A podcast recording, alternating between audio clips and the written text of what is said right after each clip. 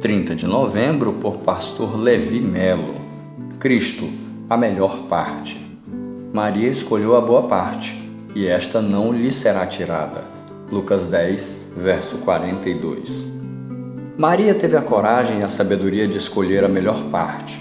Na correria da vida e no meio de tantas coisas importantes, ela colocou Jesus acima de tudo, deixando as coisas de lado para parar e gastar tempo com Jesus, o tempo que fosse necessário para ele ministrar ao seu coração e pôr algumas coisas em ordem. Temo que sentimentos tais como a tristeza, a ansiedade o medo comprometam a nossa capacidade de escolher o que é melhor para nós corremos o risco de fazer confusão entre o primário e o secundário. Podemos viver mergulhados em nossa agenda diária com as melhores intenções e mesmo assim estar equivocados, dando demasiada atenção àquilo que poderia ficar tranquilamente para depois, para mais tarde, sem que a nossa vida fosse afetada drasticamente por isso.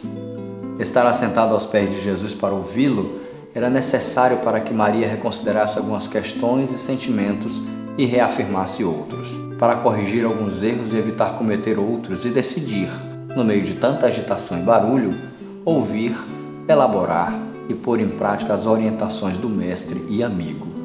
Quem de vocês, por mais que se preocupe, pode acrescentar uma hora que seja a sua vida? Mateus 6, 27. Só Ele tem nas mãos o controle da vida e é por isso que devemos nos colocar disponíveis diante dele diariamente a fim de que ele nos ajude a encontrar o melhor da vida.